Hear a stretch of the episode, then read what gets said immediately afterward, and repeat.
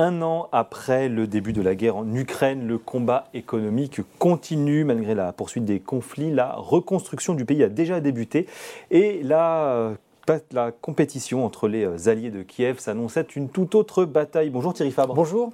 Rédacteur en chef au magazine Challenge, avec un numéro euh, spécial consacré sur la guerre en Ukraine que vous avez coordonné et vous rentrez, vous personnellement, euh, tout juste d'Ukraine, vous avez réalisé justement sur ce papier sur la, reconstruction qui a, débuté. Alors en fait, ça, peut paraître assez surprenant. on est donc effectivement un an tout pile après le début du conflit, de parler de reconstruction. Est-ce que ça veut dire que sur place, là-bas, on considère que la guerre est terminée et que tout est déjà joué. C'est vrai que c'est paradoxal et chaque fois que je me parlais de mon projet d'enquête sur la reconstruction, les gens souvent ouvraient de grands yeux en disant mais reconstruire euh, sous les bombes. Il faut avoir en tête que désormais le conflit est très localisé dans le Donbass, dans, l'est du, pays, où là c'est effectivement, euh, on parlait évidemment pas de reconstruction. Ailleurs dans le pays, il y a encore des bombardements périodiques, mais la défense antiaérienne fait des progrès, ce qui fait que Kiev par exemple est beaucoup mieux protégé. Moi, pendant ma semaine passée à Kiev, j'ai eu trois alertes à la bombe, mais aucun, aucun bombardement. Donc, en attendant, il faut bien avoir en tête que la vie continue. Quand on arrive à Kiev, j'ai du mal souvent à expliquer ça. En, France, on, euh, on a l'impression qu'il faut porter un gilet pare-balles, mais non, les gens, la vie est tout à fait normale, les restaurants sont ouverts, il y a des bouchons à l'entrée de la ville, et donc on reconstruit ce qui a été détruit.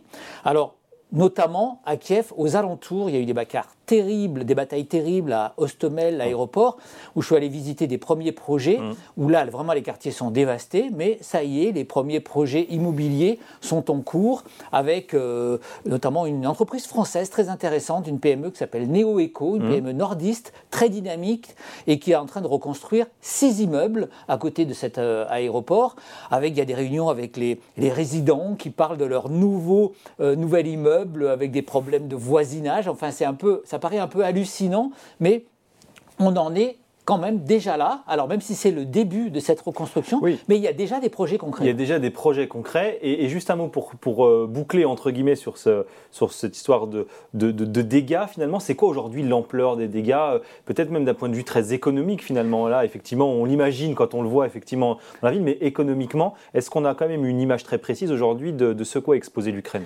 Alors, les économistes essayent de faire leur, euh, leur estimation. L'estimation c'est 100 milliards de dollars d'impact direct hmm. de, la guerre.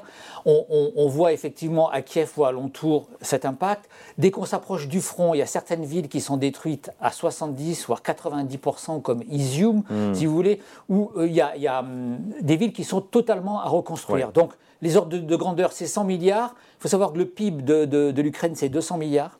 Euh, et le coût total de la reconstruction chiffré par la Banque mondiale, ils arrivent entre 500 et 600 milliards de dollars avec une reconstruction massive où il faudrait même refaire les infrastructures qui datent de, l'ère soviétique. Donc le, le marché, entre guillemets, est énorme. Euh, c'est beaucoup plus que ce qu'on a connu précédemment dans les Balkans, euh, la guerre en Irak. Donc c'est vrai, ce sera vraiment le grand projet de, de, ce début de siècle, euh, avec effectivement par rapport à ce, projet-là, on en est effectivement qu'au début parce que euh, souvent les entreprises sont craintives. Vous savez, certaines boîtes françaises, par exemple, interdisent à leurs cadres d'aller en Ukraine. Hmm. Euh, vous avez souvent beaucoup de petites boîtes d'architectes, de, cabinets d'ingénierie qui sont déjà sur place parce qu'ils sont flexibles. Mais nos grands groupes, euh, les Vinci, Bouygues, Lafarge, etc., ils y vont encore de façon. Ils y vont vraiment à tâtons pour le à tâtons, et je pense qu'ils attendent vraiment plutôt la fin de la guerre, ou en tout cas qu'il y ait plus de sécurité dans, ces coins-là. Mais c'est ça qui est aussi très intéressant dans ce que vous avez vu et écrit finalement, c'est qu'effectivement, il y a des entreprises françaises, quelques grandes entreprises françaises, mais il y a effectivement aussi tout un tissu, vous citez euh, la, PME nordique, tout un, tout un tissu de PME finalement, qui possèdent des boîtes plus agiles et qui sont déjà sur place et qui regardent des choses très concrètes. Exactement. Par exemple, des cabinets d'architectes.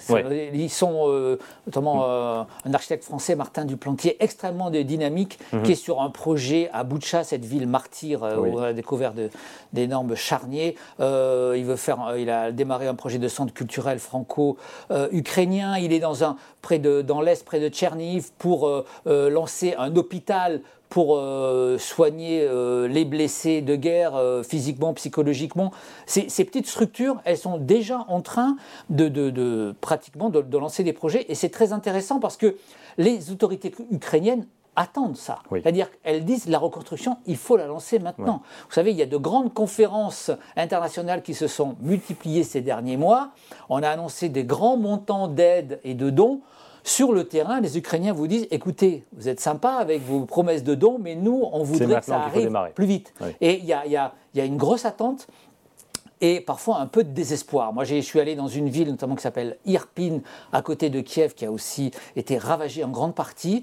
Quand on va dans les quartiers et qu'on discute avec les gens, on voit des, gens qui vivent encore dans des immeubles à moitié détruits, sauf que leur appartement n'a pas été détruit, donc ils vivent encore là, hmm. mais dans des conditions pas possibles. Il n'y a plus de chauffage, euh, il y a des fuites d'eau dans le, dans le toit. Donc euh, c'est ça encore l'Ukraine dans, les, dans, et, dans, dans, certains lieux. Et, donc les gens attendent évidemment la reconstruction qui, de leur point de vue, tarde qui est un point de vue qui effectivement tarde. Il y a des entreprises françaises euh, qui sont très présentes par ailleurs, et vous, vous le précisez dans, dans, le papier, mais c'est aussi un petit peu en attendant le rouleau compresseur des alliés là, qui peuvent commencer à arriver. Et là, ça ne va pas être la même chose. Alors, c'est la grande crainte des Français. On, on, le sait peu, mais la France, les entreprises françaises sont en pole position en Ukraine, avec notamment dans la grande distribution. C'était déjà le cas avant la guerre. C'est ça. Auchan euh, est en pole position. Et dans la banque, BNP et Crédit Agricole sont, les deux grandes banques du pays. Et donc, ces, entreprises ne sont, sont, pas arrêtées de fonctionner euh, et, donc les, ont participé au fait que l'économie résiste, même s'il y a une forte baisse du PIB de, l'ordre d'un tiers. Hmm. Que va-t-il se passer pour les grands projets? La, crainte des Français sur place, c'est de voir le rouleau compresseur américain, effectivement, où les Américains écrasent les, Européens en termes d'aide militaire. Poussez-vous, on arrive. Notamment. Hmm. Et donc, ils vont monnayer un peu cette aide militaire. Ça.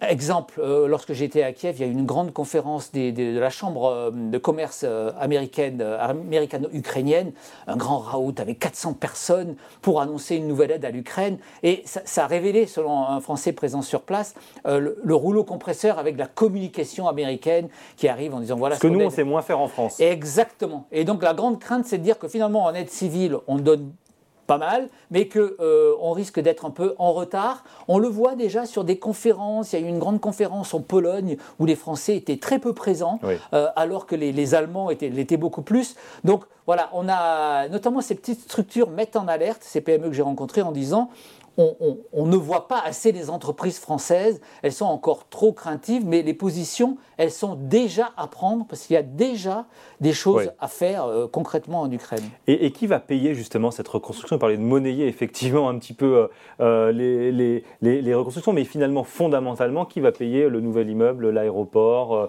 les quartiers, les places, les centres commerciaux? Alors pour l'instant, le problème de ces petites structures, c'est qu'elles ont du mal à avoir des financements. Là, ça se fait par exemple sous forme de dons. Cette euh, entreprise Néo-Eco que j'ai rencontrée, mhm. ben, ils, ont, ils ont lancé un, appel à des fondations, mais on ne pourra pas reconstruire uniquement par la générosité. Donc il y a mhm. aussi les grandes institutions internationales comme la BERD qui sont déjà très présentes. Et ensuite, je pense que ça va se mettre en, place euh, une fois que... Alors, il faut, voir combien de temps va durer la guerre, mais je pense qu'à un moment donné, les grandes institutions vont se rendre compte qu'il faut avancer beaucoup plus rapidement et ne pas attendre à la fin de la guerre. Et donc, il y a déjà des, promesses euh, de la part de la Banque mondiale, euh, FMI, etc. Mais c'est vrai que c'est des promesses qui, tardent à, se mettre en place. Donc, voilà, ça va être les grandes institutions. La France également pour l'instant, on passe via euh, euh, la direction du Trésor. L'Agence française de développement, qui est mmh. notre bras armé de l'aide, elle n'a pas encore mandat pour aller en Ukraine, ce qui est un peu regrettable. C'est-à-dire que je pense que c'est l'institution qu'il faudra euh, lancer pour mettre en œuvre, mmh. Mmh. effectivement ces, grands projets.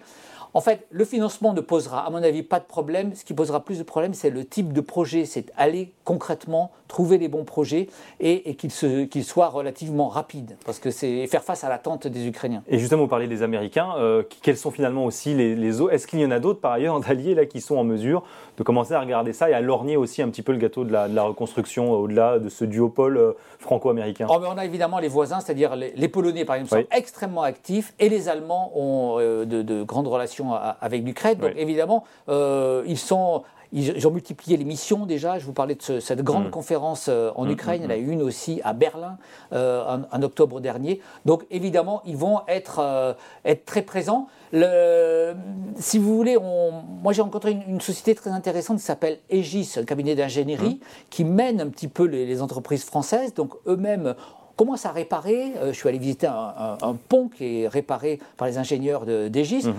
On a des, choses concrètes, mais je les sens un peu seuls. Voilà, la, crainte, c'est que, que les Bouygues, Lafarge, Vinci de, tardent un peu à, y aller. Si j'avais un conseil à leur donner, c'est d'aller vraiment d'ores et déjà sur place. Les conditions de sécurité, elles sont quand même relativement garanties quand on est loin du front. Il y a évidemment, c'est plus risqué que, d'aller que, d'être à Paris, mais euh, ça n'a rien à voir avec ce qui se passe sur la ligne de front au Donbass. Et donc, il y a des choses concrètes à faire et il ne faut pas attendre la fin de la guerre pour reconstruire l'Ukraine. C'est le message que veulent faire passer les autorités ukrainiennes et qu'il faut faire passer à nos sociétés françaises. Et qui pourrait donc intéresser effectivement nos, grands groupes. Le message est passé. Merci beaucoup. Merci. Thierry Fab d'être euh, venu nous voir, rédacteur en chef donc au magazine Challenge. Qu'est-ce qu'on lit à la une de Challenge euh, cette semaine? Alors, Vaincre Poutine, c'est un titre très engagé où on, détaille un petit peu la confrontation militaire et surtout, on a un grand papier de notre envoyé spécial dans le Donbass qui explique ce qu'il faudrait en termes militaires à l'Ukraine pour vaincre l'agresseur russe. Et autre point, on, explique pourquoi cette économie russe a autant tenu. C'est la mauvaise surprise des, côtés occidentaux. On pensait que les sanctions occidentales allaient porter leurs fruits, et en fait, on voit une extrême résistance de, l'économie avec une grande débrouille des entrepreneurs. On est allé les voir sur place, et ce qui fait que l'impact est finalement relativement limité. Encore faut-il que les chiffres qui nous donnent soient les bons. Mais ça, c'est un autre sujet. Merci beaucoup, Thierry Fabre, d'être venu nous voir aujourd'hui dans Ecorama, sur Boursorama.